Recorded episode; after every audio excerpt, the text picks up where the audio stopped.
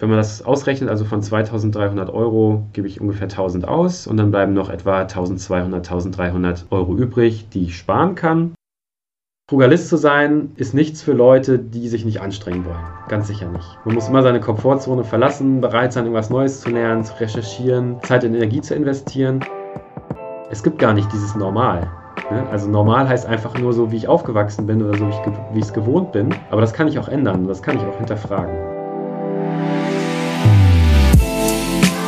Menschen und Marken, die in keine Schublade passen. Inspiration für Leben und Karriere. Das ist der Andersmacher Podcast mit Dr. Aaron Brückner.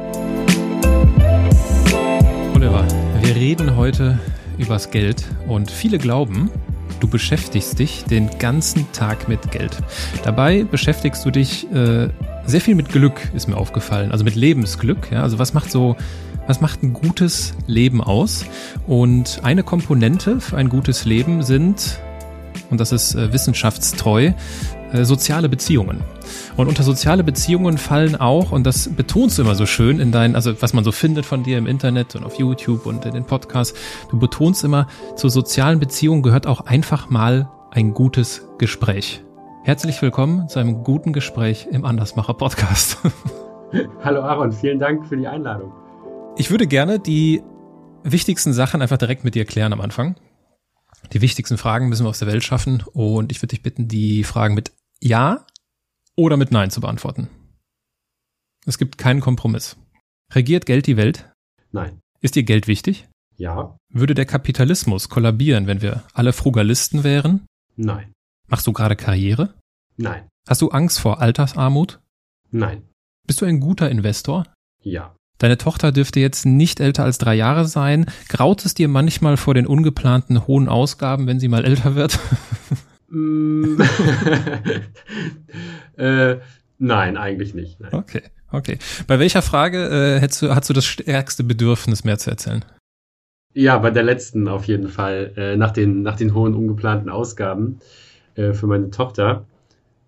Ähm, ich glaube, weil einerseits wusste ich gar nicht, ob ich Ja oder Nein antworten sollte, weil ein Stück weit ähm, ist es schon so eine große Unbekannte bei mir, wie hoch werden meine Ausgaben in zehn Jahren sein. Ähm, also wenn man so Eltern von Teenagern hört, die dann erzählen, ähm, dass ihnen die Kinder die Haare vom Kopf fressen. Ähm, das ist jetzt natürlich noch ganz schön anders bei uns. Aber ich würde nicht sagen, dass es mir davor graut. Also ich gebe ja Geld auch gerne aus, wenn ich sehe, dass es einen positiven Einfluss auf mein Leben hat. Und natürlich hat meine Tochter oder haben meine Kinder einen positiven Einfluss auf mein Leben. Und wenn ich sehe, dass die mit dem Geld was Vernünftiges anstellen, dann habe ich auch überhaupt kein Problem, denen das zu geben und, äh, und dafür Geld auszugeben. Deswegen würde ich sagen, ähm, grauen tut es mich auf jeden Fall auch für höheren Ausgaben nicht, wenn sie dann gerechtfertigt sind. Okay. Mal schauen, ob dich die nächste Vorstellung graut. Stell dir mal vor, du sitzt abends an einer Hotelbar und äh, möchtest was trinken. Was würdest du bestellen? Was, was würdest du trinken? Ähm, ich würde erstmal überlegen, worauf habe ich so Lust. Ne? Und dann schlage ich die Karte auf und gucke, was, was es da so gibt. Oder vielleicht lasse ich mich auch ein bisschen von der Karte inspirieren. Guck mal, ah ja, cool, hier so ein Mojito hast du lange nicht gehabt. Oder vielleicht heute auch einfach nur eine Cola.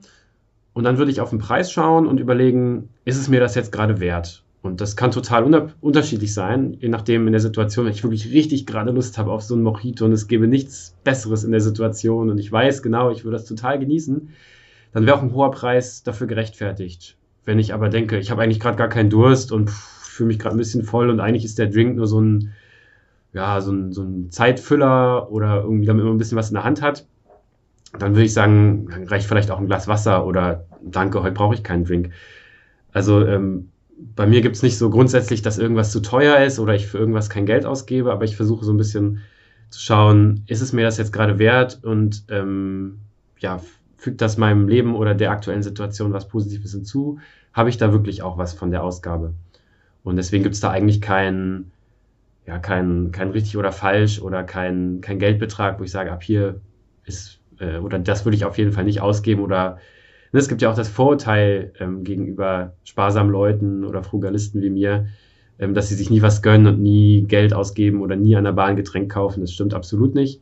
Es kommt eben immer auf die Situation an und ich versuche einfach nur ähm, ja, für mein Geld auch einen entsprechenden Gegenwert zu bekommen.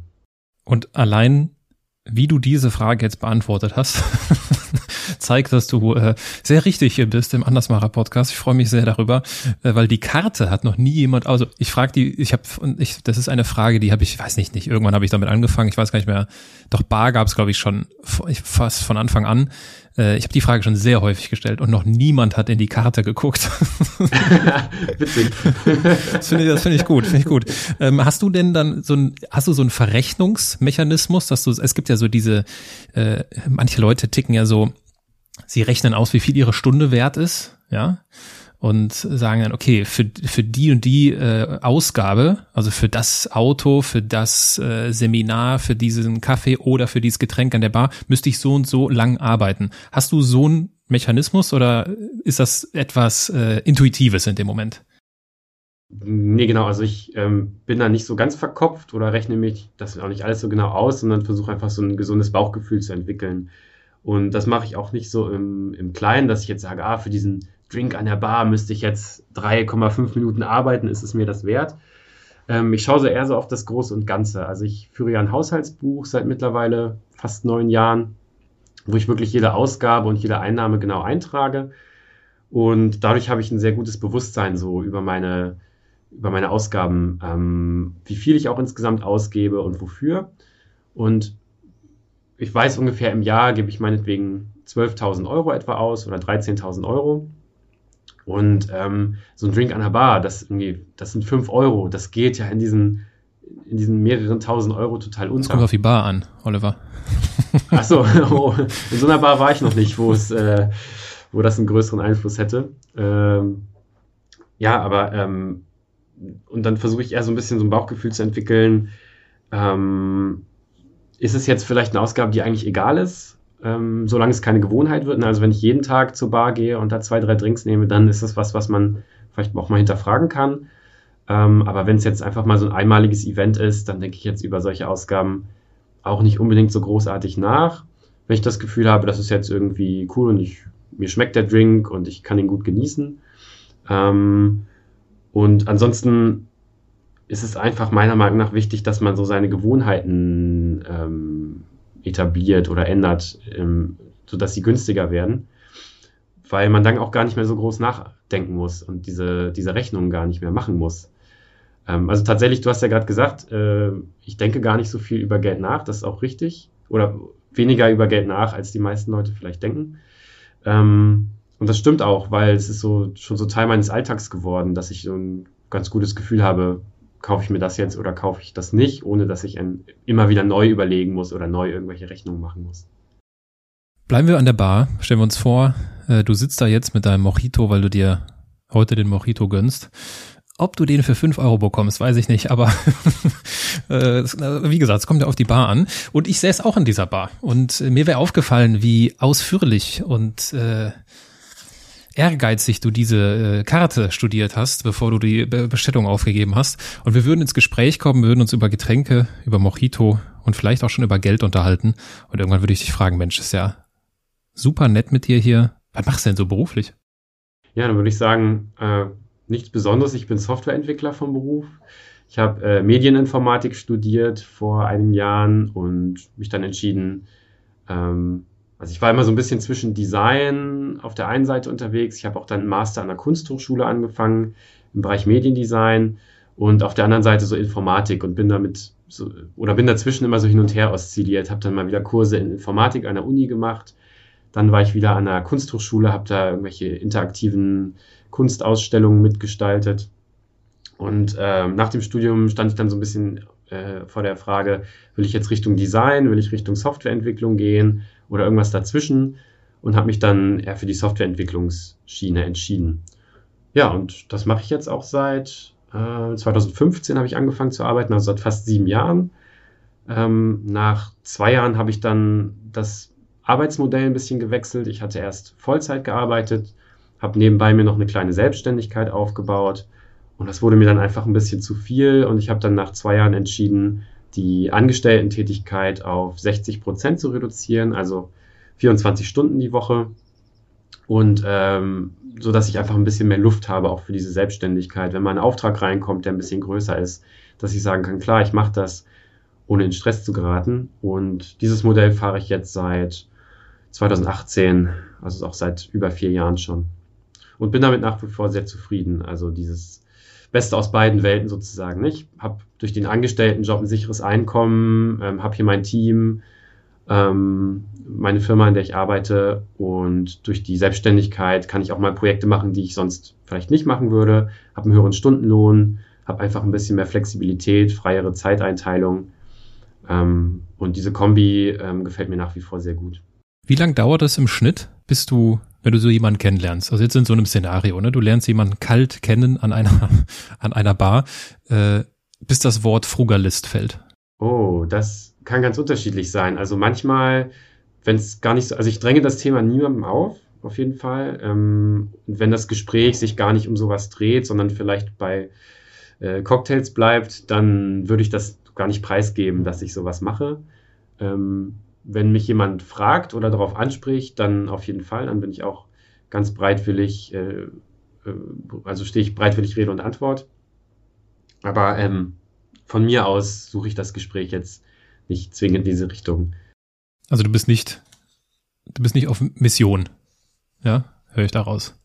Genau, das ist auch, das ist auch, äh, glaube ich, schwierig, wenn man so wäre, weil dieses Thema Geld so ein bisschen, mich erinnert es etwas an so dieses, äh, diese Diskussion, die man vielleicht so hat zwischen Veganern und Fleischessern, also was fast so ein bisschen religiös ist. Ähm, wenn ich also sage, hier, ich spare irgendwie 70 Prozent von meinem Einkommen oder 50 Prozent von meinem Einkommen und ich will früher in Rente gehen, die Menschen fühlen sich sehr schnell angegriffen dadurch oder geraten sehr schnell in die Defensive, obwohl ich das gar nicht beabsichtigt habe. Aber ich glaube, ähm, implizit schwingt immer so ein bisschen mit ähm, oder die Menschen verstehen unter so einer Aussage, warum hast du das nicht so gemacht?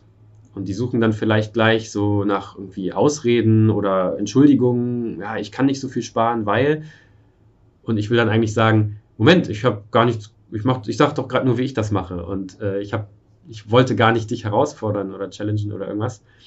Ähm, aber ähm, es fällt immer sehr schnell in diese Richtung. Und man sieht das auch in so auf Social Media oder in den Kommentaren unter Artikeln äh, über Frugalisten, dass die Menschen eben sehr schnell in so, eine Verteidigungs, in so eine Verteidigungshaltung fallen. Und das habe ich auch irgendwann mal bemerkt, als ich angefangen habe, dieses Thema so zu kommunizieren und bin dann eher dazu übergegangen, einfach so ganz, einfach nur über mich zu erzählen, meine Situation zu erzählen. Das mache ich auch auf dem Blog so.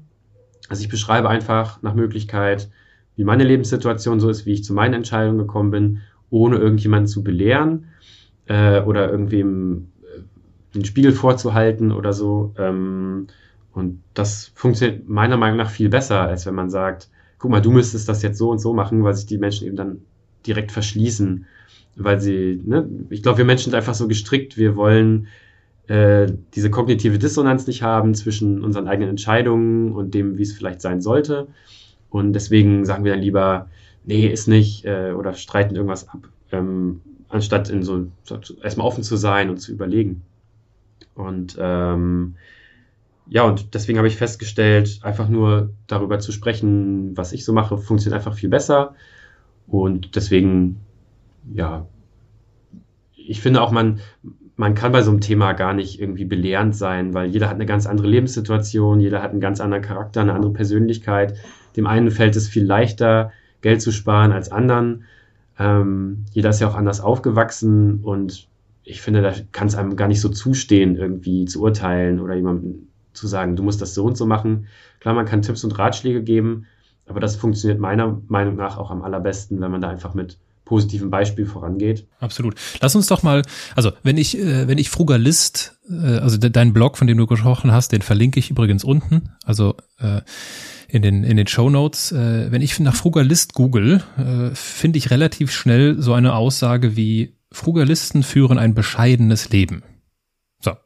Wenn ich auf deiner Webseite bin bei dem Blog, äh, lese ich im Untertitel reicher leben. Ja, was denn jetzt? Bescheidener oder reicher leben?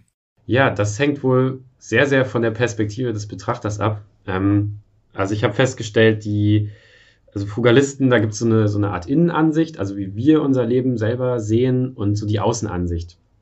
Die Außenansicht ist natürlich die, die oft auch von der Presse aufgegriffen wird oder äh, ja, in, in Medienberichten oder YouTube-Videos irgendwie dargestellt wird von Leuten, die eben nicht Frugalisten sind und das eher so von außen betrachten. Und ne, klar, stell dir vor, du hast einen, einen Lebensstil, du gibst vielleicht 2000 oder 3000 Euro im Monat aus und jetzt siehst du jemanden, der gibt nur 1000 Euro aus und du stellst dir vor, Mensch, wie würde mein Leben eigentlich aussehen, wenn ich nur 1000 Euro ausgeben würde? Okay, Urlaube, nee, wären nicht drin. Auto müsste ich abschaffen. Meine Kneipenbesuche, nee, ich müsste irgendwie drei Zimmer meiner Wohnung untervermieten und plötzlich würdest du dich total einschränken müssen. Also dein Leben wäre einfach echt mies. Ähm, und dann stellst du dir vielleicht vor, oh, so lebt auch dieser Typ, der von 1000 Euro im Monat lebt. Ne? Also du beurteilst mein Leben so ein bisschen aus deiner eigenen Sichtweise oder nach deinem eigenen Maßstab. Und ähm, das Ergebnis ist natürlich, dass du dich überhaupt nicht reinversetzen kannst, wie sich mein Leben eigentlich für mich einfühlt. Und wenn man jetzt so einen Maßstab nimmt, ähm, so ein, ja, vielleicht Mittel- bis Gutverdiener der, der Mittelschicht in einer westlichen Welt, Deutschland, ähm, und dann schaut, was hat derjenige für einen materiellen Lebensstandard, dann liege ich dann natürlich irgendwie drunter. Also wenn man jetzt Kennzahlen nimmt wie durchschnittliche Wohnfläche pro Kopf oder Alter des Autos oder äh, Ausgaben für Urlaubsreisen oder irgendwas, da liege ich natürlich drunter. Und wenn man jetzt sagt, materieller Lebensstandard ist für mich ähm, die wichtigste Kennzahl, um zu sagen, ob jemand bescheiden lebt oder reich lebt. Ja, dann lebe ich wahrscheinlich bescheiden. Aber für mich ist das überhaupt kein großer Maßstab. Also wie, was für einen materiellen Lebensstandard ich habe, auf was für großem oder kleinen Fuß ich lebe, sagt für mich nichts darüber aus, ob ich glücklich bin oder nicht, ob ich ein erfülltes und reiches Leben habe, also reich an immateriellen Faktoren oder nicht. Und ähm, und ich versuche ja eigentlich eher gerade so das Leben so als Optimierungsaufgabe zu begreifen. Also ich versuche dieses, diesen immateriellen Reichtum möglichst zu steigern. Ähm, das ist total schwer, aber äh, ich versuche es. Und gleichzeitig dieses, ähm, diesen, diesen materiellen Wohlstand zu reduzieren, ohne dass es auf Kosten des immateriellen Wohlstands geht. Ähm, und da kommt natürlich, wenn man das ein paar Jahre lang macht, ein Lebensstandard bei raus, der wahrscheinlich das, die, die, gleiche Zufriedenheit erzeugt, wie du vielleicht mit deinem 2000, 3000 Euro Lebensstandard, aber ich krieg's eben für 1000 Euro hin. Und dadurch habe ich so eine ganz andere Binnensicht ähm, auf die Dinge. Und wenn man das irgendwie so aus, einem, aus einer anderen Sichtweise sieht, ähm, dann kann man das wahrscheinlich gar nicht beurteilen und kommt dann vielleicht zu dem Schluss, ja, der schränkt sich ja ein ähm, oder der lebt halt sehr, sehr bescheiden wie ein Mönch oder so. Aber das für mich fühlt sich das überhaupt nicht an. Also so Sachen wie Verzicht oder Einschränkungen sind eigentlich Konzepte, die ich, die ich gar nicht kenne. Die ich, das ist, also das Wort benutze ich auch eigentlich nur äh, so in irgendwelchen Interviews, um zu sagen, wie es nicht ist. Ne? Welches, welches Wort du auch noch nicht benutzt hast, äh, und ich glaube, das ist auch im positiven Sinne entlarvend, ist das ist die Begrifflichkeit der finanziellen Freiheit. Das ist ja quasi so, äh, also wenn man sich mit dir beschäftigt, äh, kommt das immer quasi in, in den, im, im Nebensatz damit, so mit diesem ab mit 40 in Rente zu gehen. Ne? Das ist so das, äh, der, der geflügelte Satz. Und ähm, ist das denn, ist, also gehört das zu einem Frugalisten dazu, dass die Person sagt immer, ich will so schnell wie möglich hier quasi in Anführungsstrichen in Rente gehen äh, oder also finanziell fertig sein? Oder ist das deine Interpretation? Also ich habe mal eine Umfrage gemacht in der Facebook-Gruppe der Frugalisten und habe mal gefragt, welche, ne, weil du sprichst eine interessante Frage an, also was ist eigentlich die offizielle Definition von Frugalismus? Die habe ich nämlich nicht gefunden. Ähm, genau. äh, gibt es, glaube ich, auch noch keine so richtige und ähm, es spielen viele Faktoren so mit rein. Und ich habe halt mal gefragt, welche Faktoren würd, würden in einer Frugalismus-Definition auf jeden Fall nicht fehlen dürfen. Und da war dieser Aspekt der finanziellen Freiheit ganz oben tatsächlich. Also ich glaube, ohne diesen Begriff kommt Frugalismus nicht aus. Ähm, aber finanzielle Freiheit bedeutet, glaube ich, nicht dieses mit 40 in Rente gehen. Ähm, ich finde da eher die Definition passender, die Florian Wagner nutzt in seinem Buch äh, Rente mit 40. Da sagt der Frugalisten sind Menschen, die versuchen durch ein passives Einkommen immer freier von einem Erwerbseinkommen zu werden. Und ähm, ich finde das passend, weil das eher so ein, so ein Spektrum ausdrückt, als so ein irgendwie, ich gehe in Rente, ich lasse irgendwie alles fallen und acker mich bis dahin tot. Ähm, so eine finanzielle Freiheit kann sich halt in super vielen Variationen ausdrücken. Ähm, das bedeutet einfach nur, dass ich Entscheidungen, ähm, ob ich Erwerbsarbeit nachgehe und wie ich Erwerbsarbeit nachgehe, nicht mehr anhand ähm, finanzieller Kriterien treffen muss oder nicht mehr so stark treffen muss. Ne? Und das kann anfangen, dass ich halt irgendwie 5000 Euro auf der hohen Kante habe und sage, ja, ich suche gerade einen Job, aber ich kann ja ein paar Monate irgendwie überbrücken, also lasse ich mir ein bisschen Zeit und warte einfach auf das richtige Angebot. Ähm, das ist schon ein Stück weit finanzielle Freiheit, weil ich eben nicht mehr so eingeschränkt bin in der Jobsuche oder schnell einen Job finden muss. Ähm, und auf der anderen Seite des Spektrums ist dann halt, dass ich so viel Geld habe, dass das Vermögen für mich arbeitet. Ich habe meine, Aus meine Ausgaben komplett gedeckt durch meine Kapitalerträge und ich arbeite eigentlich noch zum Spaß und ob ich dabei Geld verdiene oder nicht, ist mir eigentlich total egal. Und dazwischen gibt es viele Spielarten und Variationen und man muss einfach für sich, glaube ich, rausfinden, was ist das Passende für einen. Also es gibt Frugalisten, die sagen, mein Job macht mir total Spaß und ich will das überhaupt nicht aufgeben, ich will gar nicht jetzt in Rente gehen. Und ähm, für die sind dann einfach andere Dinge zentral als jemand, der sagt, ich habe einen hochbezahlten Job, aber ich brenne in dem aus und ich kann das höchstens noch drei Jahre machen. Ähm, und dann muss es aber auch irgendwie reichen, weil dann kann ich nicht mehr arbeiten. Ja? Dann muss ich in Rente gehen und irgendwas anderes machen und einen Kopf frei kriegen. Und ich glaube, man muss einfach gut analysieren, was ist eigentlich, was sind so meine Ziele, was möchte ich eigentlich erreichen und welche Art der finanziellen Freiheit passt zu mir. Ne? Also wenn ich jetzt ähm, eigentlich sowieso gerne arbeite, dann muss ich ja nicht auf Teufel komm raus irgendwie für die Rente mit 40 sparen, ähm, wenn ich mir sicher bin, dass ich danach eh irgendwie mit irgendwas Geld verdiene. Ähm, also finanzielle Freiheit bedeutet da einfach nur, dass ich mehr Wahlmöglichkeiten habe und eben Entscheidungen zu arbeiten oder nicht zu arbeiten nicht so sehr ähm, anhand des Geldes treffen muss. Dein Ziel ist es aber, ne? Also dein Ziel ist es, mit 40 quasi ausgesorgt zu haben. Ja, das ist eine gute Frage. Das war auch auf jeden Fall ursprünglich mal mein Ziel, aber das hat sich auch mittlerweile in den letzten Jahren so ein bisschen aufgeweicht. Ähm, vor allem so aus zwei Gründen. Einerseits durch unsere Familiengründung, also meine Tochter, die ist jetzt gerade drei geworden, das zweite Kind ist gerade unterwegs und ich merke halt, dass eigentlich so frei, Freizeit oder Freiheit für die Familie zu haben und nicht arbeiten zu müssen, jetzt super viel wert ist. Ähm, also ich bin jetzt 33, also noch sieben Jahre vor den magischen 40 entfernt und ich stelle mir schon die Frage, wäre es nicht vielleicht sinnvoller, heute weniger zu arbeiten und dafür mit 43, 44 vielleicht noch, als jetzt irgendwie so Vollzeit durchzuknüppeln, meine Kinder nicht zu sehen und dann mit 40 zu sagen, so jetzt hat Papa frei. Ach so, ihr seid jetzt in der Grundschule. Ja, okay, gut, ähm, dann mache ich mir jetzt erstmal einen Kaffee. Schwierige Frage. Genau, also das so ein bisschen nach vorne zu verlagern. Und ein anderer Aspekt, der mit reinspielt, ich bin ja Softwareentwickler, mir macht das auch total Spaß und ich programmiere auch gerne und bastel gerne an irgendwelchen Projekten und so. Und ich bin mir eigentlich sicher, dass ich das auch nach 40 noch irgendwie in irgendeiner Form machen werde. Ob jetzt als Angestellter mit ein paar Stunden die Woche oder selbstständig oder beides, das weiß ich heute noch nicht. Aber ich glaube, dass ich wirklich gar kein Geld mehr verdiene ab 40, das ist doch nicht so wahrscheinlich. Und dann bietet es sich eigentlich an, ja, mal zu schauen, will ich mir heutzutage mehr Freiheit gönnen und dafür länger arbeiten als mit 40? Und ja, ich habe mir diese Frage auch jetzt mit Ja beantwortet. Ähm, und das war auch ein Grund dafür, warum ich mich entschieden habe, jetzt nach der Geburt unserer zweiten Tochter, äh, die kommt dann im Sommer jetzt, ähm, ein Jahr Elternzeit zu machen. Und ähm, in dieser Zeit werde ich wenig bis gar nichts sparen können, weil ich dann ein Elterngeld bekomme, was ein bisschen geringer ist. Meine Freundin bekommt dann kein Elterngeld. Ähm, und wir werden trotzdem alle unsere Ausgaben decken können, aber Sparquoten von 50, 60 Prozent werde ich dann in dieser Zeit nicht, nicht haben können. Das wird meinen Plan, mit 40 in Rente, in Rente zu gehen, natürlich ein Stück weit zurückwerfen. Aber ich habe dann eben im Hier und Jetzt viel mehr Freiheit für meine Familie. Und ich denke, unterm Strich ist das ähm, was, was ich nicht bereuen werde.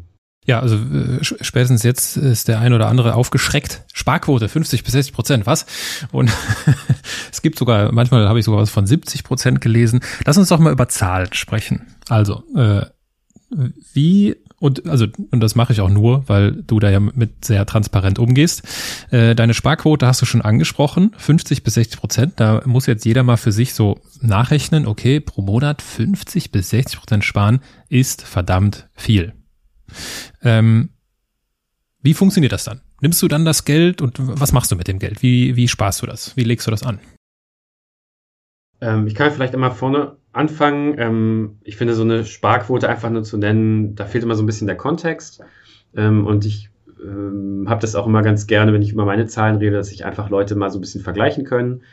Ne, gar nicht so als, äh, wer ist der Bessere, sondern ähm, damit man was für seine Lebenssituation mitnehmen kann, muss man auch einschätzen können, ist diese Person in einer ähnlichen Lebenssituation oder lebt die irgendwie ganz anders? Ähm, und äh, deswegen will ich einfach erstmal einen kleinen Überblick geben, wie leben wir eigentlich und was sind denn so genau meine Zahlen. Also wir leben in Hannover, äh, relativ zentral in einer äh, 69 Quadratmeter Wohnung mit drei Zimmern. Ähm, die Miete ist für die Lage hier relativ günstig. Wir zahlen, ich glaube, 500 70 Euro warm, kalt. Oh Gott, jetzt bin ich gerade überfragt. Äh, ich glaube, ich glaube, es ist tatsächlich die Warmmiete 570 Das wäre krass. Ja, das ist günstig. Nee, nee, stimmt nicht. Ist, ist die Kaltmiete.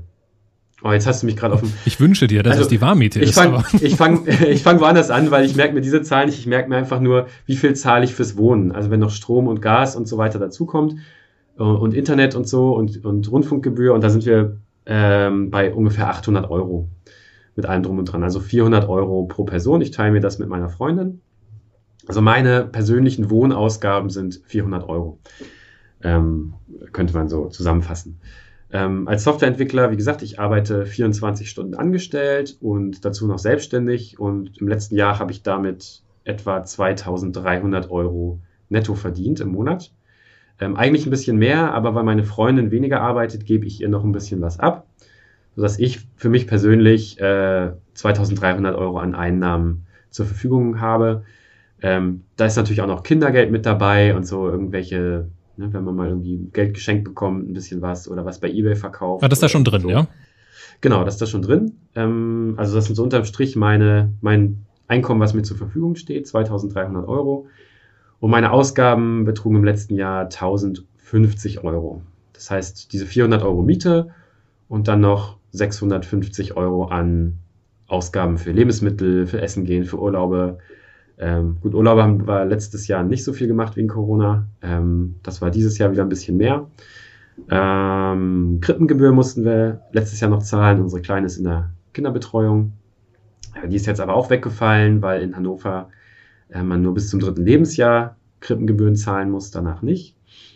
Ähm, aber dafür machen wir dieses Jahr auch wieder Urlaube. Also ich schätze mal, dass sich meine Ausgaben wieder auch ungefähr in dem Rahmen bewegen werden, um die 1000 Euro etwa im Monat. Ja, und wenn man das ausrechnet, also von 2300 Euro gebe ich ungefähr 1000 aus und dann bleiben noch etwa 1200, 1300 Euro übrig, die ich sparen kann. Und die investiere ich in ja, ein, ein Investmentportfolio, das zu 20 Prozent aus Tagesgeld besteht, also einfach auf dem Tagesgeldkonto liegt und zu 80 Prozent in ETFs, also in, in hauptsächlich in Aktienfonds, ähm, die möglichst breit gestreut und kostengünstig und einfach äh, in den weltweiten Aktienmarkt investieren. Und die, äh, wie, mit welcher Rendite kalkulierst du?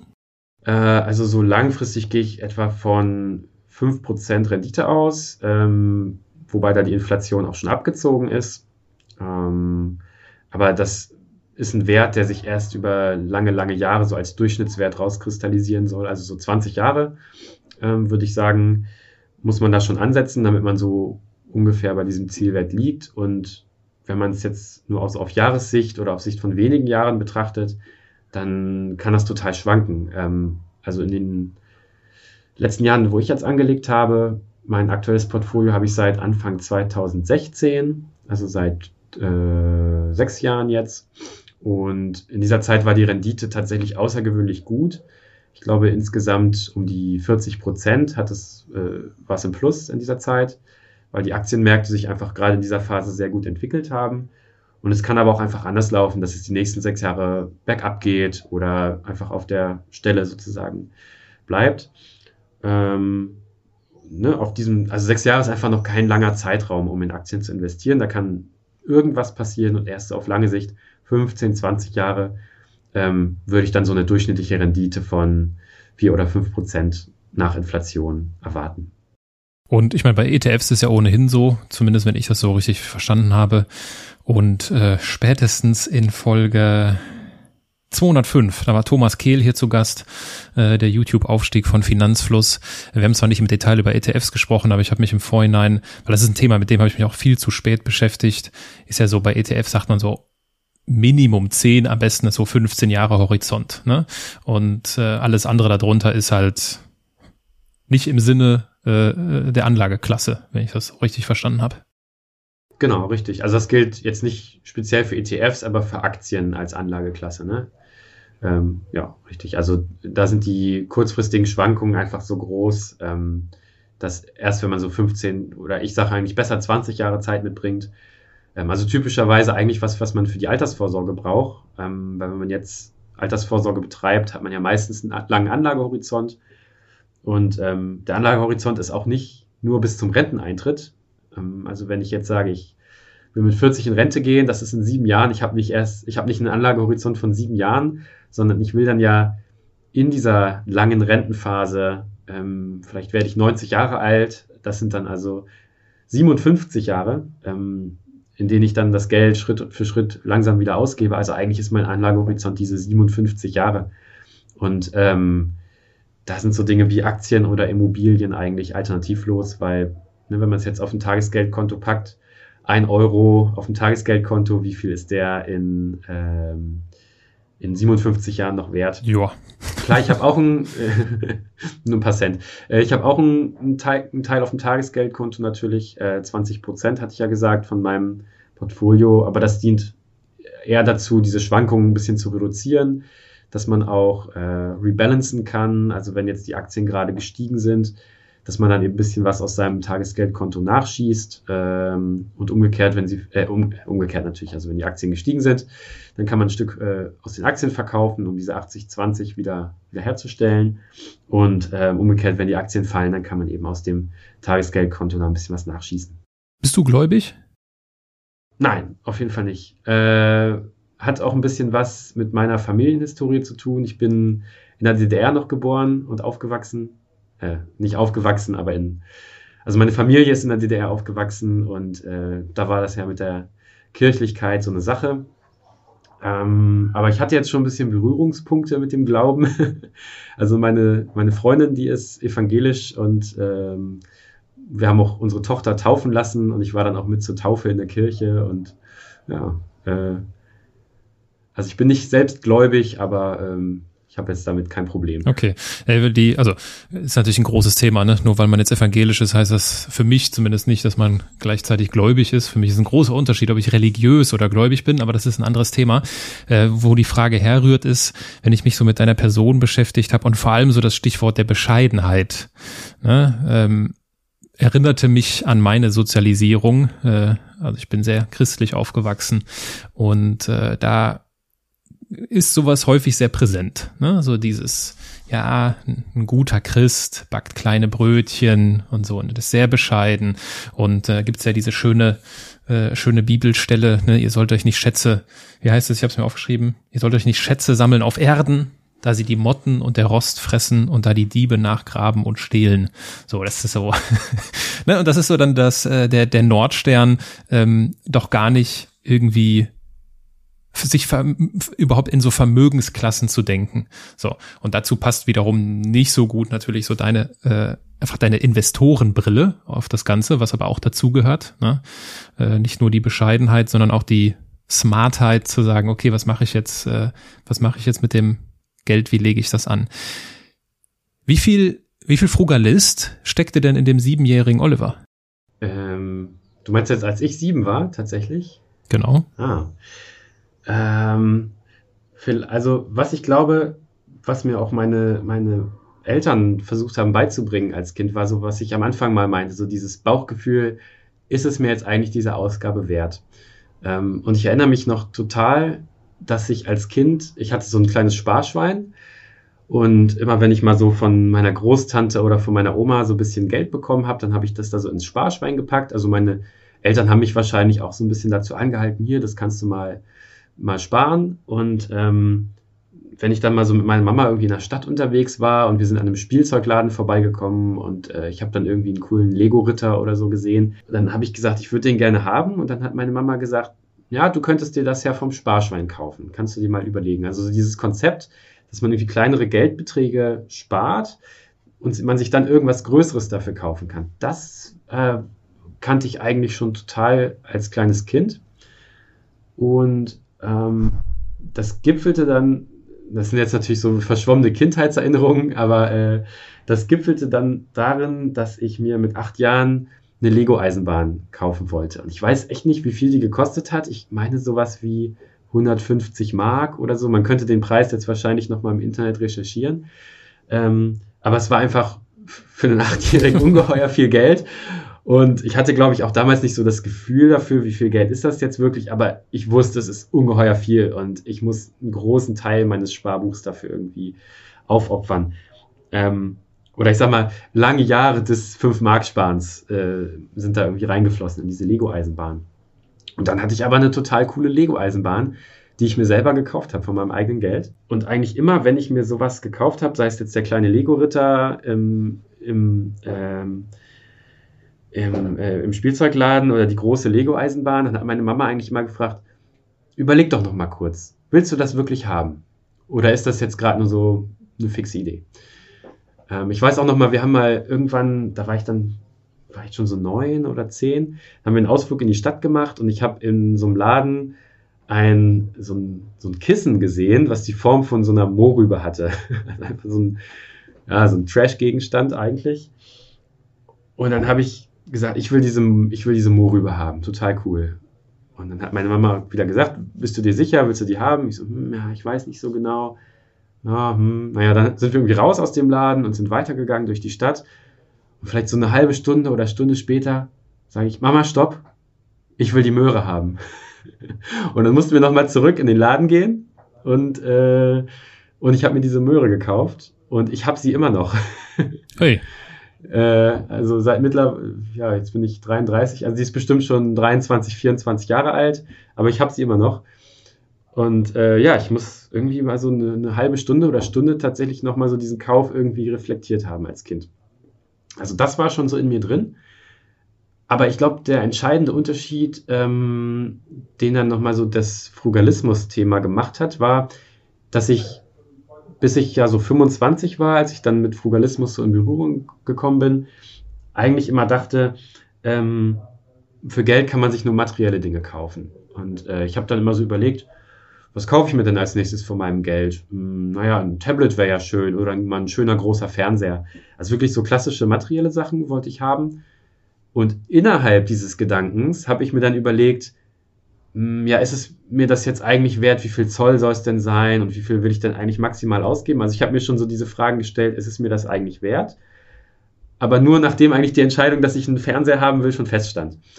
Ähm, weil ich gar nicht auf die Idee gekommen bin, dass man sich für Geld irgendwas anderes kaufen kann. Also ich dachte immer so, ja, du gehst halt irgendwann arbeiten, Vollzeit, weil das macht man halt so. Und dann hast du halt irgendwie deine 2000 Euro und ja, dann kannst du dir auch irgendwie alles dafür kaufen, was man sich so kaufen kann. Irgendwie schönes Auto. Ich habe mir dann überlegt, welches Auto willst du dir denn eigentlich dann von deinem ersten Gehalt kaufen? Welche, welche Marke, welches Modell passt denn da am besten zu dir? Also so richtig so diese klassische Konsumlogik eigentlich, in der ich so ein bisschen drin steckte. Und ähm, Frugalismus war in der Hinsicht dann ein neuer Gedanke für mich, dass ich gemerkt habe, okay, man kann sich für Geld einfach echt Freiheit kaufen. Und gar nicht materielle Sachen, sondern wirklich eins zu eins, ähm, dass man weniger arbeiten muss. Und plötzlich war das für mich total der No-Brainer eigentlich. Also so, oh Gott, warum habe ich das noch gar nicht vorher gemerkt? Weil eigentlich diese materiellen Sachen machen mich gar nicht so glücklich. Ähm, aber ähm, diese Freiheit, nicht arbeiten gehen zu müssen, ist eigentlich viel mehr wert als irgendwie ein toller Fernseher oder ein Tablet oder ein Auto. Und das war dann eigentlich nochmal so der, der neue Gedanke dahinter. Ähm, aber tatsächlich so dieses Vorgehen, dass ich irgendwie versuche, so dieses Bauchgefühl zu entwickeln, ist es mir jetzt diese Ausgabe wert. Ähm, das mache ich eigentlich schon seit ich ein Kind bin. Aber ja, so die, so dieser Rahmen, in dem ich mich dann bewege, was, was ist denn eigentlich die Vergleichsausgabe sozusagen? Ne? Was ähm, könnte ich mir stattdessen für das Geld kaufen? Ähm, da habe ich dann tatsächlich dieses, diese finanzielle Freiheit ähm, dann noch dazu kennengelernt. Ich glaube, das ist eine sehr wertvolle Eigenschaft, die wir Kindern beibringen können.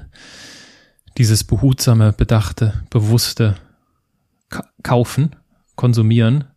Ähm, ich glaube, das ist äh, und lebt natürlich vom Vorleben. Ne? Also ich kann natürlich nicht mir alles kaufen, was ich will und dann von meinen Kindern verlangen, ach, du willst die, äh, die den Lego-Ritter da haben. Das musst du dir jetzt aber nochmal ganz genau überlegen.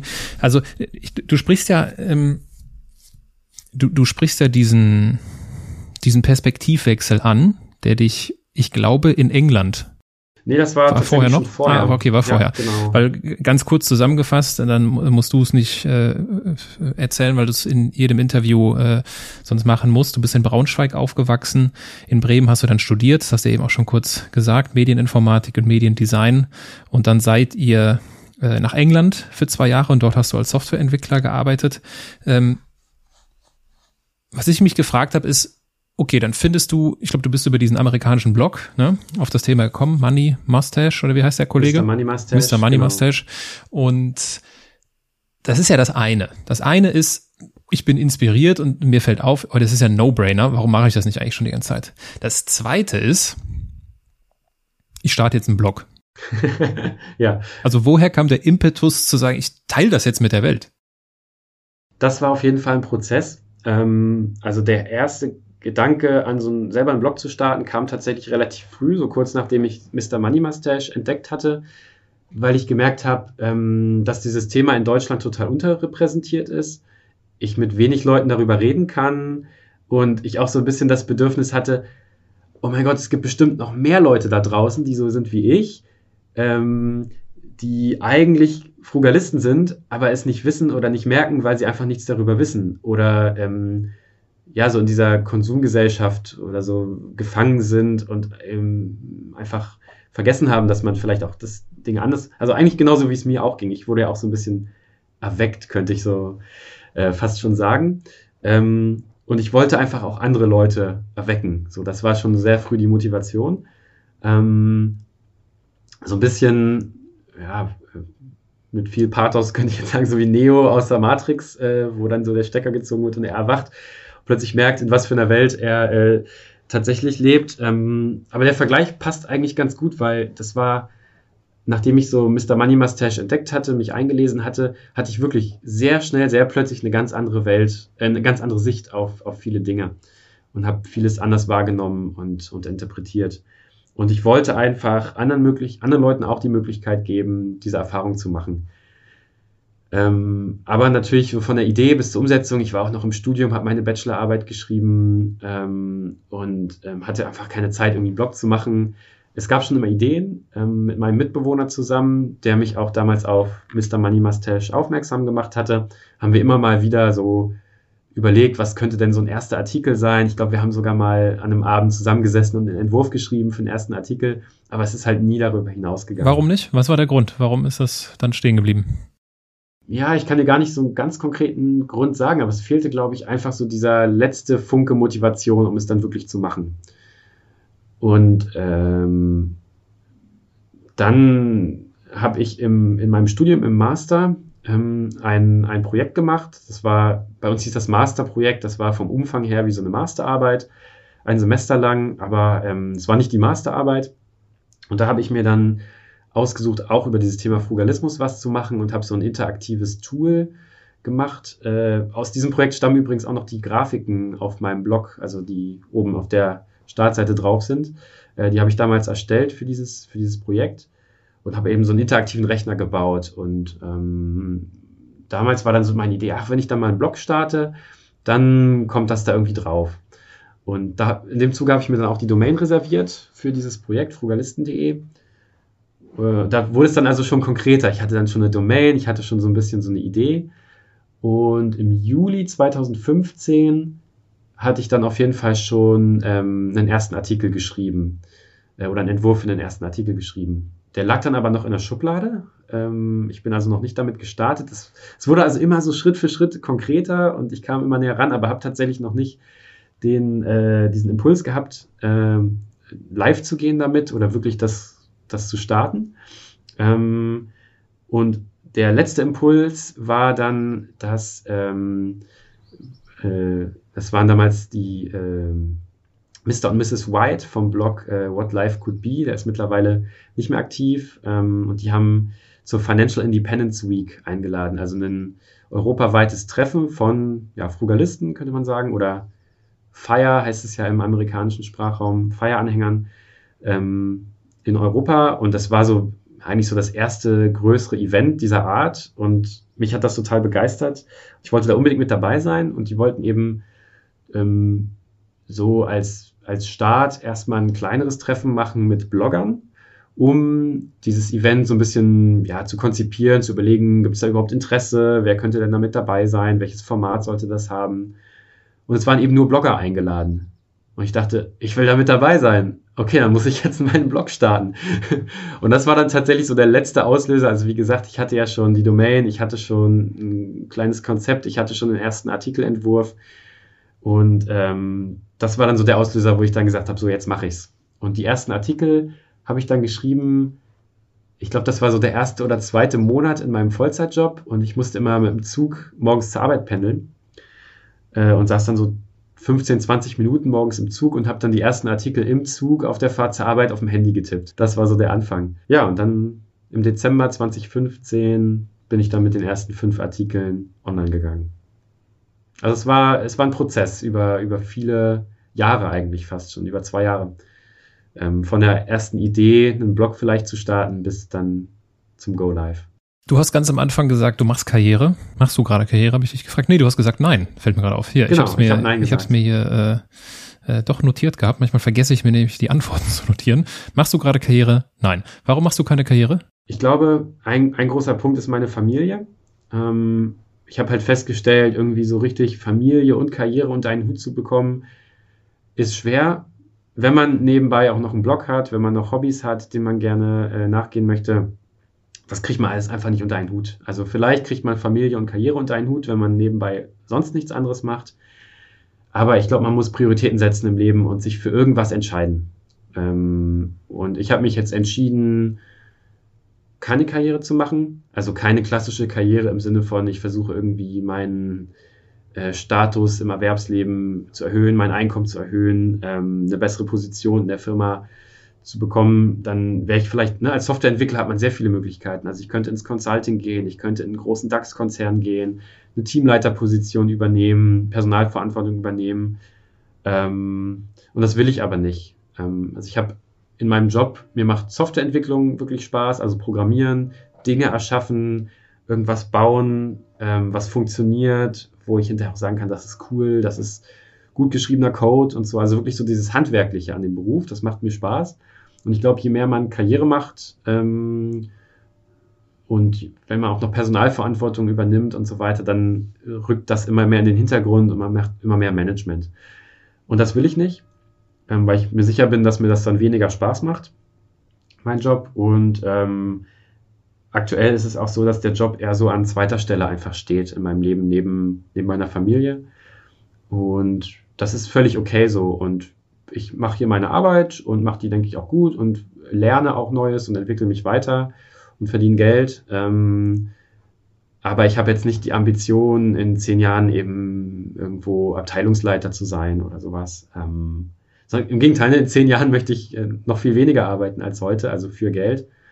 Ähm, und deswegen passt einfach Karriere nicht so in meinen Lebensplan oder in meine Vorstellungen von einem, von einem guten Leben.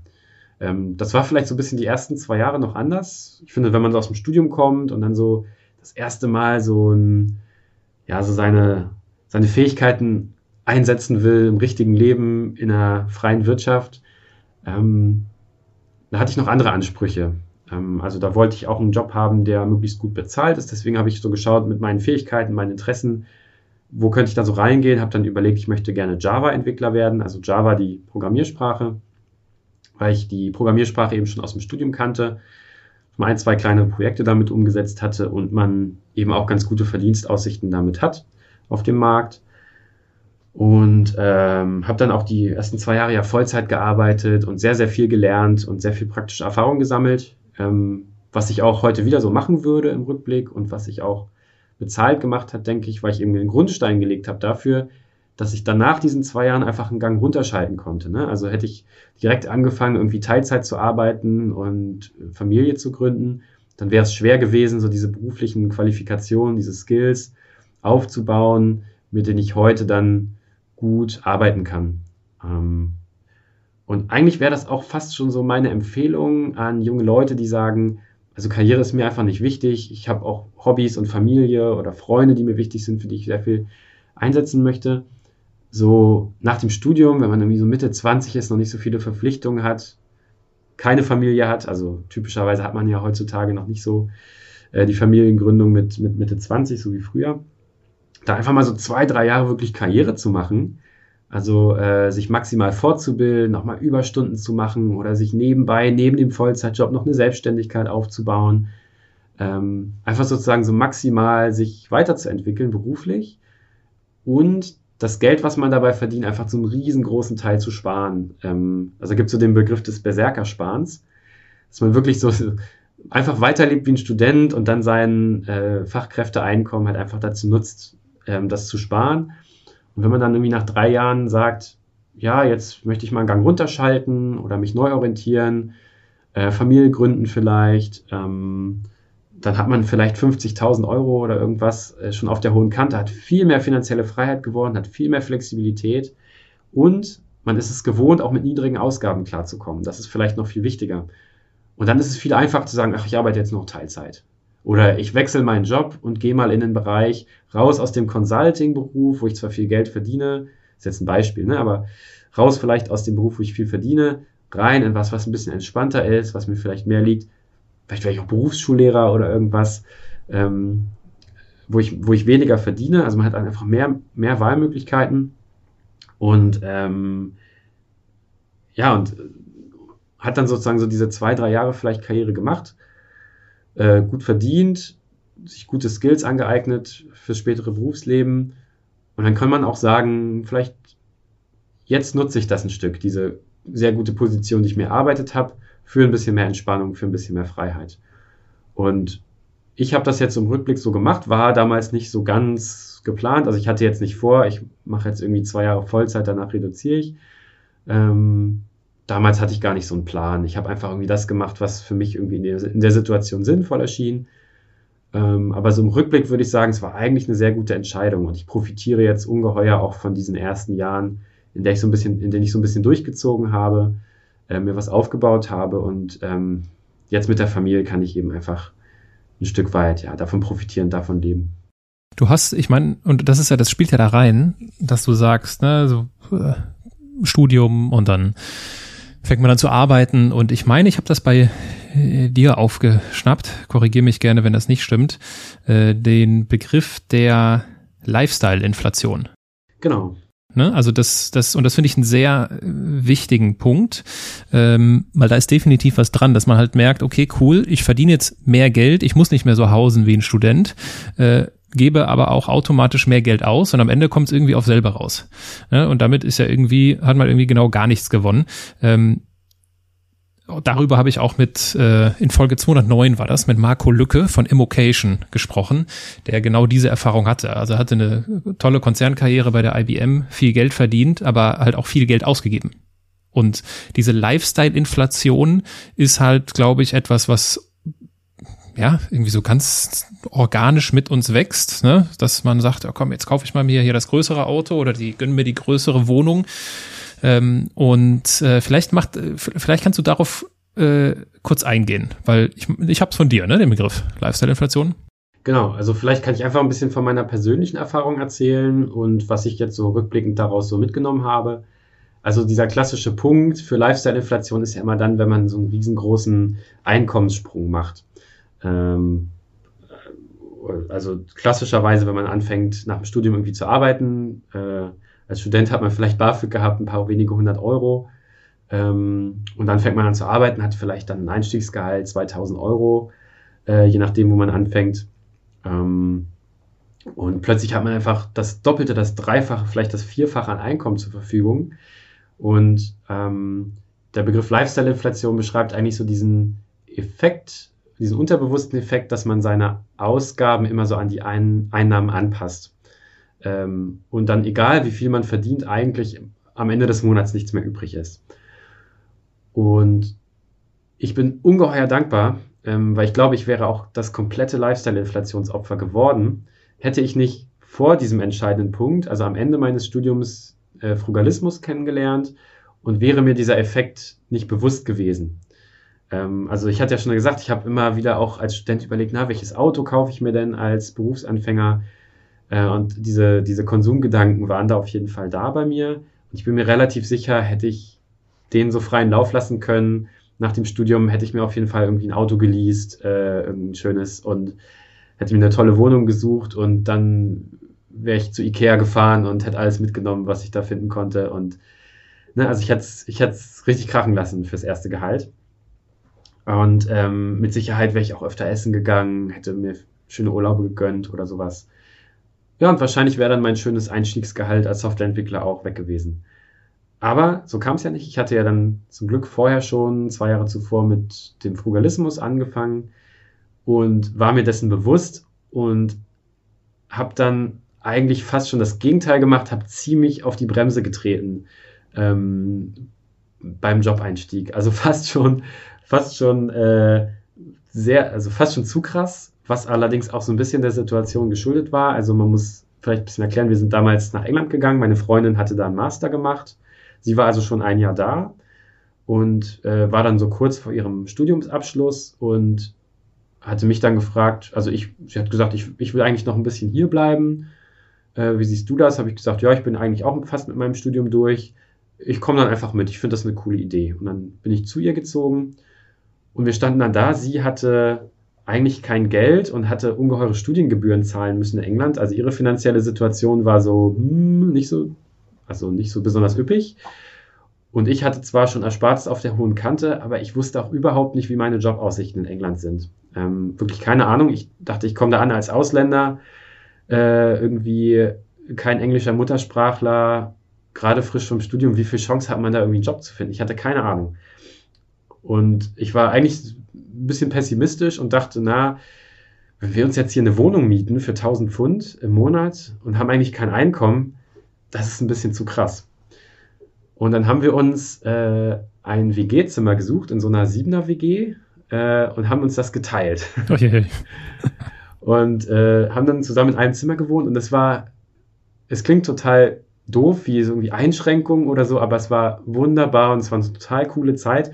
Und ich kann das eigentlich jedem empfehlen, wenn ihr ins Ausland geht, sucht euch eine Unterkunft mit möglichst vielen anderen Leuten, weil ihr werdet nie äh, eine bessere Möglichkeit finden, mit Einheimischen in Kontakt zu kommen, äh, Anschluss zu finden in einer fremden Stadt. Ähm, wir waren dann irgendwie auch mal zu siebt mit allen Mitbewohnern irgendwie feiern oder haben eine, eine, eine Pub-Tour gemacht. Und es war eine total schöne Zeit. Man hatte immer irgendwie jemanden zum Quatschen da. Äh, man hat auch wenig Deutsch gesprochen, dadurch, dass man so viel Kontakt eben mit äh, Englischsprachigen hatte. Und für so einen Auflandsauf Auslandsaufenthalt war das einfach perfekt. Also klar, mit, äh, wenn man drei Kinder hat, dann will man nicht vielleicht in so einer WG wohnen unbedingt äh, und sich ein Zimmer teilen, aber für diese Zeit war das einfach die perfekte Situation. So ein Stück weit aus der Not herausgeboren, aber ähm, es war super. Und dadurch, dass man auch noch Gemeinschaftsräume hat, ein Wohnzimmer hat, äh, eine Küche hat in der WG, dann ist es auch nicht so schlimm, ähm, wenn man sich ein Zimmer teilt. Wenn der eine gerade mal seine Ruhe haben will, dann geht man halt ins Wohnzimmer äh, und quatscht ein bisschen mit den anderen, trinkt irgendwie ein Bier mit den Mitbewohnern. Ähm, es war einfach eine super, super Zeit. Und ähm, als wir dann da ausgezogen sind, weil wir äh, wegen unseren Arbeitsorten ein bisschen woanders hinziehen mussten, haben wir uns dann auch wieder einfach ein WG-Zimmer gesucht zusammen. Also wir hatten, das Konzept hat uns so überzeugt, dass wir es dann einfach auch die nächsten äh, ein, zwei Jahre dann genauso weitergemacht haben. Okay, das war jetzt vielleicht ein bisschen lang ausgeholt. Also auf jeden Fall haben wir da einfach ein bisschen versucht, auf unsere Kosten zu achten, weil wir eben nicht wussten, wie ist unsere Einkommenssituation die nächste Zeit. Ähm, mein Pessimismus hat sich dann als äh, komplett unnötig herausgestellt. Also ich habe super leichten Job gefunden. Innerhalb von zwei Wochen hatte ich, glaube ich, sieben Jobangebote auf dem Tisch. Also als Softwareentwickler nach der Uni ist man einfach gesucht äh, oder war auf jeden Fall zu der Zeit gut gesucht in, in Großbritannien. Und ich hatte da gute Chancen, habe dann einen guten Job gefunden.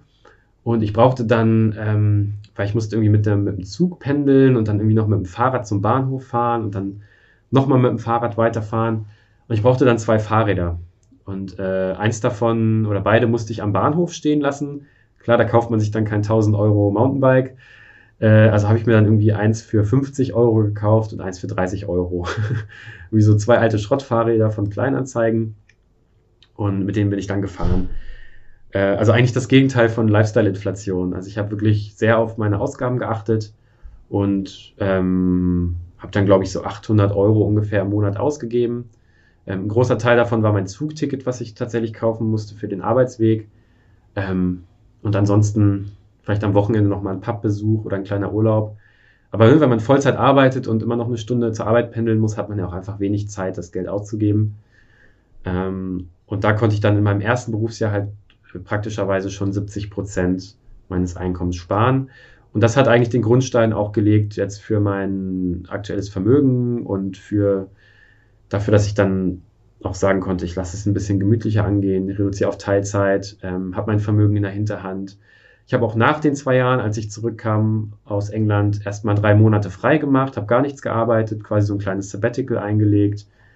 Ähm, ja, und das war im Nachhinein genau goldrichtig. Also wirklich da ein bisschen auf die Bremse zu treten, ausgabenseitig ähm, und einfach viel zu sparen. Und jetzt merke ich aber ähm, aktuell, dass Lifestyle-Inflation doch ein bisschen Einzug gehalten hat in meinem Leben. Ähm, einerseits, weil für mich Zeit ein größerer Faktor ist. Also früher habe ich immer so Ausgaben sehr stark kompensiert, indem ich einfach meine eigene Zeit eingesetzt habe. Also ich habe dann irgendwie wenn irgendwas an meinem Fahrrad kaputt gegangen ist, dann habe ich halt mich zwei Stunden hingesetzt und das repariert. Ähm, oder habe irgendwie im Internet recherchiert, drei Stunden, bis ich irgendwie für irgendwas den besten Preis gefunden habe. Ähm, das war auch gut, weil ich habe dadurch mir eben auch Skills angeeignet, die ich heute nutzen kann. Also ich weiß einfach, wie findet man einen günstigen Handyvertrag? Ähm, wie macht man irgendwelche Steuertricks, irgendwas, ne, in der Selbstständigkeit, wie kann man irgendwas absetzen? Also viele Skills, für die ich damals einfach Zeit eingesetzt habe, die kommen mir heute auch zugute. Also es war nicht alles äh, verschwendet. Aber heute mit Familie und Arbeit, ich habe einfach nicht mehr so viel Zeit, um, ähm, um quasi dieses Geld ausgeben mit unendlich viel Zeiteinsatz zu kompensieren. Früher bin ich manchmal zu Fuß irgendwo hingelaufen, statt die S-Bahn zu nehmen oder das Auto zu nehmen. Ähm, und heute habe ich manchmal die Zeit einfach nicht. Ne? Da muss ich irgendwie das Kind von der Kita abholen, habe dann noch einen Termin und dann muss ich einfach mit der Bahn fahren oder mit dem Auto fahren weil es anders nicht geht. Ich würde gerne einen ein, ein, ein, eine Gedanke, der lässt mich nicht los und ich könnte mir vorstellen, dass das bei vielen Menschen, die uns hören, auch so ist. Wir hatten am Anfang den Mojito. Und du hast gesagt, ja, wenn ich mir, wenn ich das Gefühl habe, ich will mir das gönnen, gönne ich mir das. Trotzdem, und das ist ja auch häufig, glaube ich, was du, was du kennst, das, und du hast das Vorurteil natürlich auch schon, du hast ja eine gute Einwandbehandlung gemacht, du hast ja direkt das Vorurteil ganz am Anfang angesprochen. Also das, äh, und es schwingt trotzdem immer schon so mit. Es ist ja sehr viel Verzicht da drin. Und ähm, ich greife einfach nochmal diese Frage auf, ist es mir das wert? Und ich habe dazu einen YouTube-Kommentar gefunden gehabt, der unter irgendeinem Video war von dir und ich dachte mir, ich nehme den mal mit, den habe ich mir gescreenshottet. Ich zitiere. Fährt er Ski? Segelt er? Geht er in ein Wellnesscenter? Gut essen regelmäßig? Wenn nein, will ich so nicht leben. Dann lieber arm sterben und bis 70 arbeiten. Ja, an diesem Kommentar sieht man, glaube ich, ganz gut unterschiedliche Perspektiven, unterschiedliche Prioritäten auch. Ähm, erste Frage, laufe ich Ski? Nein, habe ich noch nie gemacht. äh, vermisse ich auch gerade irgendwie nicht. Ähm, äh, Gehe ich segeln? Habe ich gemacht. Äh, hat ungeheuer Spaß gemacht und ich freue mich auf jeden Fall, wenn wir bald mal wieder segeln können. Ist mit zwei kleinen Kindern gerade schwierig, ähm, aber wenn wir irgendjemand die Möglichkeit haben, mal wieder irgendwo eine äh, Yacht zu chartern und eine Woche irgendwo segeln zu gehen, dann bin ich auf jeden Fall dabei. Hat großen Spaß gemacht. Ähm, vor drei Jahren haben wir einen Segelturn gemacht, als unsere Kleine gerade drei Monate alt war. Äh, meine Freundin hat da den SKS, den, den äh, Segelschein gemacht wir haben so einen zwei Wochen Ausbildungsturn auf der Ostsee gemacht und ich war da quasi so als Helfer und Babysitter mit, habe da auch ein bisschen was übers Segeln gelernt und durfte auch mal das Boot steuern und so und natürlich an Deck mithelfen. Und das war total cool, hat riesen Spaß gemacht und ähm, wir sind dann ein Jahr später auch nochmal, ähm, da haben wir über einen Bekannten, äh, sind wir relativ günstig an, eine, an, ein Boot gekommen, mit dem wir dann mal rausfahren konnten. Ähm, und ja, hat riesen Spaß gemacht. Also Segeln ja. Äh, regelmäßig essen. Ähm, ich mag auch gerne gutes Essen im Restaurant, aber ich bin auch mal ein bisschen vorsichtig, was heißt regelmäßig. Ähm, also wenn ich so regelmäßig essen gehe, dass es eine Gewohnheit wird, dass ich eigentlich kein, nicht mehr sage, oh, das ist ja ein tolles Essen und es richtig genieße und das als Luxus wahrnehme, dann möchte ich das nicht, weil ich möchte auch, dass Dinge ein Luxus bleiben. Ähm, weil ich glaube, wenn man, wenn ich, wenn ich, sagen wir mal, einmal im Monat essen gehe und das richtig genieße, habe ich mehr Lebensglück davon, als wenn ich jede Woche zweimal essen gehe, aber durch diese häufige Frequenz es gar nicht mehr so richtig genießen kann, es eben eine Gewohnheit wird. Ähm, deswegen finde ich zu sagen, öfter essen zu gehen führt zu mehr Lebensglück. Dieser Zusammenhang muss gar nicht so bestehen. Also es kann tatsächlich zu mehr Lebensglück führen, sich Dinge seltener zu gönnen, weil man sich dann eben auch länger darauf freut, dass eben mehr was Besonderes ist dann auch, dass man wertschätzen kann. Ich habe irgendwo mal vor vielen Jahren mal irgendwo geschrieben oder gesagt, ich würde lieber in einem Wohnwagen irgendwo wohnen und einmal im Monat ein Wochenende im Ritz-Carlton verbringen, als dauerhaft in einer gehobenen Mittelkla Mittelklasse-Wohnung zu wohnen, fürs gleiche Geld. Ne? Also Wohnwagen relativ günstig, Ritz-Carlton relativ teuer, aber im Mittel würde ich dafür vielleicht genauso viel bezahlen wie in so einer normalen Wohnung. Aber ich glaube, beim ersten Modell hätte ich mehr Lebensglück, sofern mir das Leben im Wohnwagen grundsätzlich gefällt, ähm, weil dann dieses Wochenende etwas ist, worauf ich mich richtig freuen kann, was dann was Besonderes ist, was ich richtig genießen kann.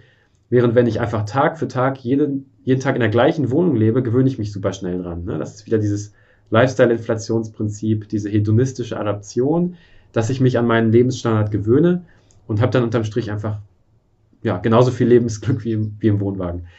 Ähm, und deswegen würde ich sagen, regelmäßig essen ja, ähm, aber ich schaue halt drauf, dass das ein Luxus bleibt und ich mich auch jedes Mal auch immer noch drüber freue, ne? so wie über den Cocktail an der Bar der dann vielleicht was Besonderes ist, was ich auch genießen kann. Ähm, und ansonsten schwingt, glaube ich, aus diesem Kommentar auch wieder diese Perspektive-Frage, mit die ich am Anfang angesprochen habe. Also jemand, der gerne Ski fährt und dann sieht, oh, der fährt ja gar nicht Ski, kommt vielleicht auf die Idee, ja, eigentlich mh, mm, ne, würde er ja auch gerne Ski fahren, aber tut es nicht, um Geld zu sparen. Aber das mache ich nicht. Ich gehe nicht Skifahren, weil ich war noch nie Skifahren, ich habe da kein Interesse dran. Ich wohne irgendwie in Norddeutschland, zum Skifahren müsste ich irgendwie relativ weit fahren. bisschen unpraktisch. Ähm, ich vermisse es nicht, weil ich es noch nie gemacht habe. Ähm, ich fahre ja gerne Skateboard, da äh, ziehe ich so mein Adrenalin draus. Also ob ich jetzt noch mehr Adrenalin brauche durch, durch Skifahren, weiß ich nicht. Ähm, würde ich jetzt gerne Skifahren und wäre das wirklich was, wo ich mir sicher bin, dass da ziehe ich mein Lebensglück draus, so wie der Kommentator jetzt ja offensichtlich tut, dann würde ich schauen, ja, ich will auf jeden Fall Skifahren, aber wie kriege ich das möglichst günstig hin? Wo sind vielleicht die günstigsten Skigebiete, wo man trotzdem viel Spaß haben kann? Gibt es vielleicht irgendwelche Hacks, wie man günstiger an Skipass kommt? Gibt es vielleicht irgendwie, dass ich ein bisschen in der Nebensaison irgendwo fahren kann? Oder ich habe mal gehört, irgendwie in, in Osteuropa kann man auch günstig Skifahren, günstiger als in Österreich. Also wo gibt es quasi Möglichkeiten, das Gleiche zu bekommen, also mein, mein Skifahrbedürfnis zu erfüllen, aber das irgendwie mit geringeren Ausgaben hinzubekommen. Das wäre dann so ein bisschen die, die zweite Frage, die ich mir dann stellen würde. Und das ist nicht anstrengend? Ja, klar ist das anstrengend, auf jeden Fall. Also ähm, Frugalist zu sein, ist nichts für Leute, die sich nicht anstrengen wollen. Ganz sicher nicht. Ähm, also man muss sich anstrengen, man muss immer seine Komfortzone verlassen, bereit sein, irgendwas Neues zu lernen, zu recherchieren, Zeit und Energie zu investieren. Aber es sind dann vielleicht Sachen, die sich auch langfristig auszahlen. Ne? Wenn ich einmal weiß, wo kann ich günstig Skiurlaub machen, dann kann ich jedes Jahr einen Skiurlaub machen. Oder wenn ich sage, mein Skiurlaub ist so günstig, ich kann sogar zweimal im Jahr in den Skiurlaub fahren, dann habe ich dadurch halt richtig was gewonnen. Ich musste eben einmal diese Zeit investieren für diese Recherche. Keine Ahnung, vielleicht knüpfe ich ein bisschen Kontakte äh, und kann dann irgendwie, weiß nicht, ich bin jetzt Softwareentwickler und ich äh, knüpfe irgendwelche Kontakte und sage dann hier, ihr habt doch da so eine Skihütte irgendwo, äh, können wir die nicht mal zwei Wochen mieten, ihr macht mir einen günstigen Preis und ich kümmere mich dann äh, als Ausgleich ein bisschen um eure Internetseite oder so. Also dass man irgendwie so ein bisschen seine Fähigkeiten, seine Kontakte einfach nutzt, ähm, um irgendwie Dinge ja so kostengünstiger oder ein bisschen effizienter zu gestalten. Ne? Bei welcher, also wir haben ja schon über Konsum gesprochen, ähm, konsumieren tust du ja auch, sicherlich nicht in dem Maße wie jetzt andere. Bei welcher Konsumentscheidung hast du denn am meisten über das Leben gelernt? Ah, schwierige Frage. Ähm, ich glaube, das waren tatsächlich gar nicht so sehr die Konsumentscheidungen.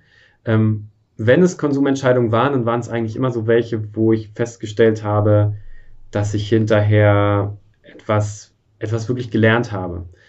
Also Konsum ist ja oft, oft mehr so, so passiv, ne? dass man so Konsum fürs Entertainment äh, sich leistet oder um irgendwie die Zeit rumzubringen oder um irgendwie so ein kleines Glücksgefühl zu haben. Und das sind oft so Konsumentscheidungen, wo ich finde, da lernt man eigentlich nicht so viel draus, da hat man einfach nur ein gutes Gefühl. Aber jetzt zum Beispiel dieser Segel, dieser Segelturn, da habe ich wirklich auch was gelernt, bin aus meiner Komfortzone rausgekommen und habe mal, hab mal was gemacht und bin in so einen neuen Bereich reingekommen, wo ich vorher wirklich gar nichts mit zu tun hatte. Und, ähm, und das sind eigentlich so Ausgaben, wo ich finde, da sollte man wirklich drüber nachdenken, ob man die nicht, nicht tätigen sollte. Also, ähm, also im Nachhinein war es eigentlich genau die richtige Ausgabe. Dieser Segelurlaub hat mich, glaube ich, so 1000 Euro gekostet ungefähr. Ähm, und das waren gute Ausgaben, also die bereue ich auch nicht. Und das waren gut, in, gut investierte, in Anführungsstrichen investierte 1000 Euro.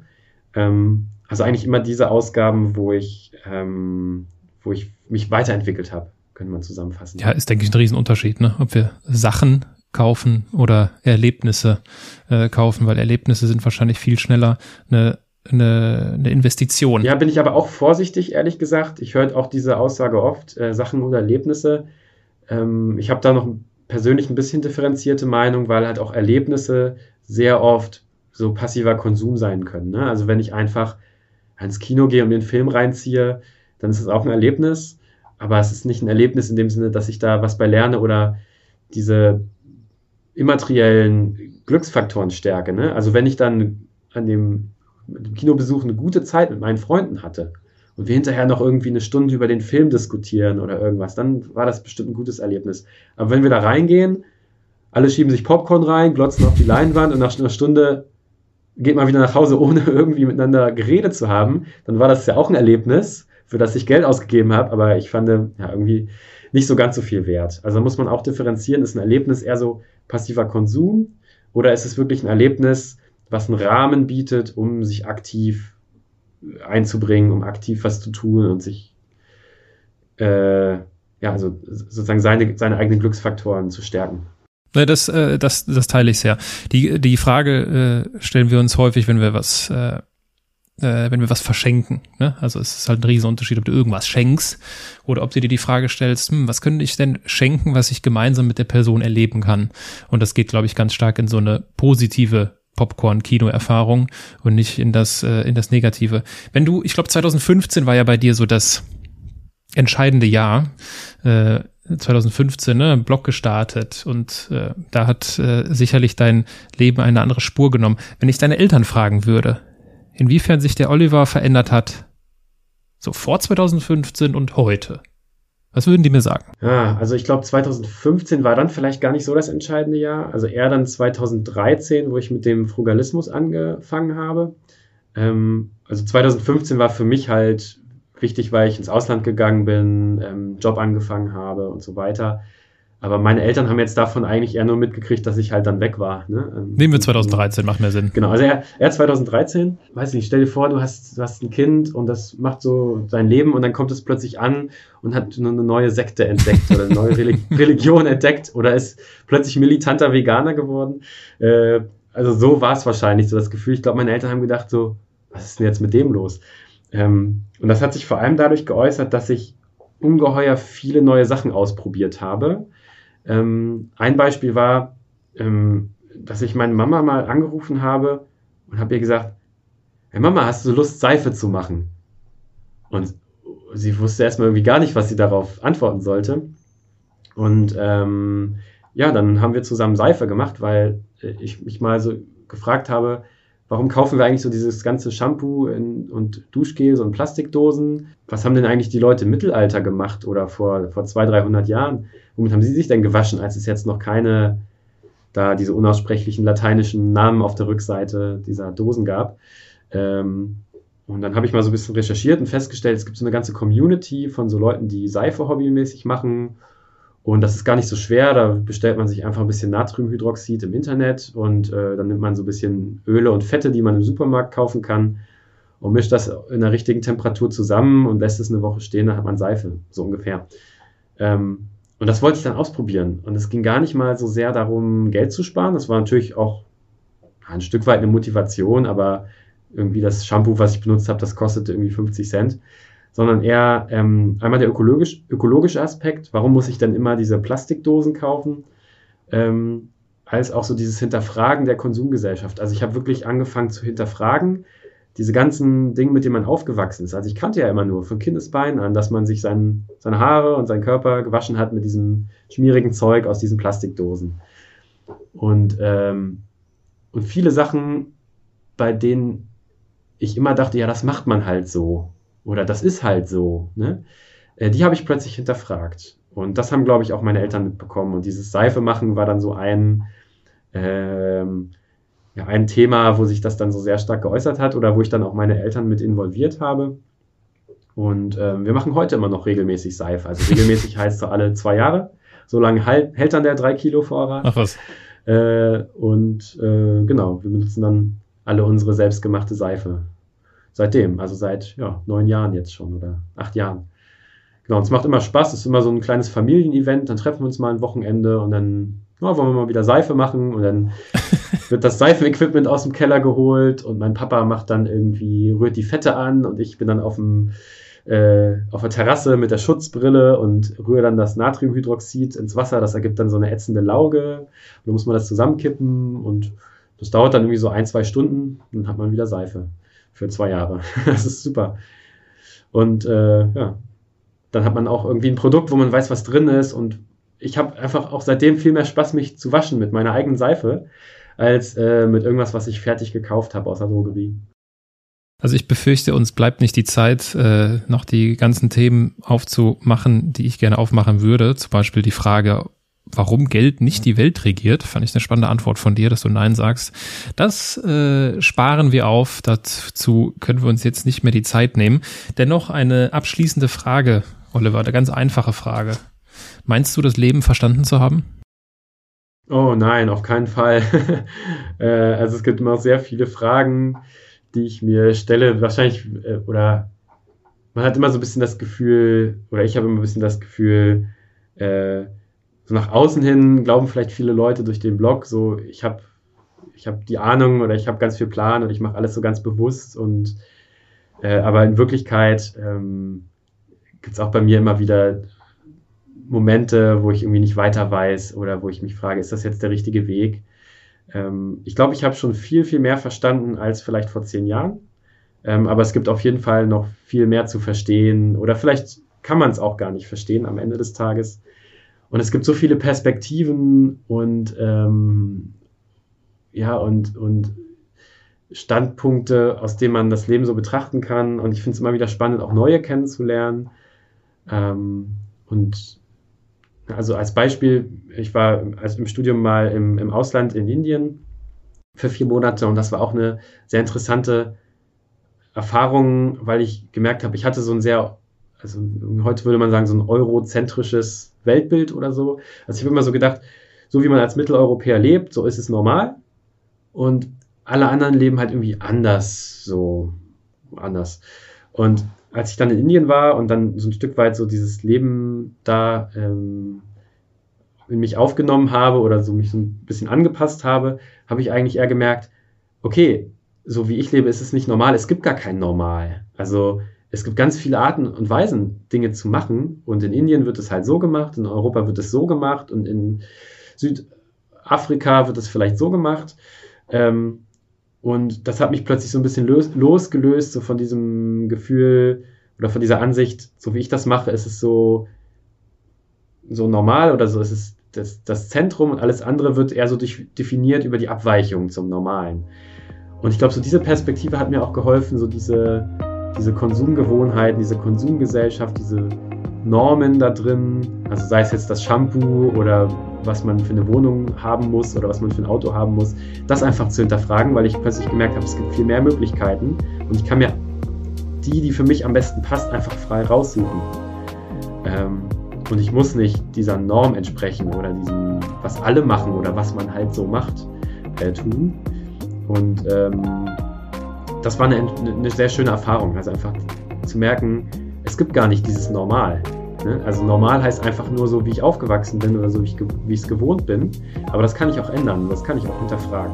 Dem schließe ich mich an. Deswegen gibt es unter anderem diesen Podcast, weil äh, anders sein, anders machen ist eigentlich auch ganz normal. Und, und ich danke dir für, äh, und für viele wird das, was, worüber wir heute gesprochen haben, sehr anders sein. Auch in mich eingeschlossen. Also äh, ich werde mir darüber Gedanken machen. Werde jetzt natürlich mittags erstmal äh, zu dem Business Lunch fahren, ist klar. Direkt erstmal essen gehen nach so einem Gespräch. und äh, werde mir die Frage also, ist es mir das wert, mit Ja beantworten? Ja, das ist es mir wert, aber ich finde es schön und die Frage bleibt, glaube ich, hängen sich diese Frage häufiger im Leben zu stellen. Ist es mir das wert? Oliver, ich danke dir ganz herzlich für deine Zeit. Vielen Dank für das nette Gespräch auch und danke dir auch.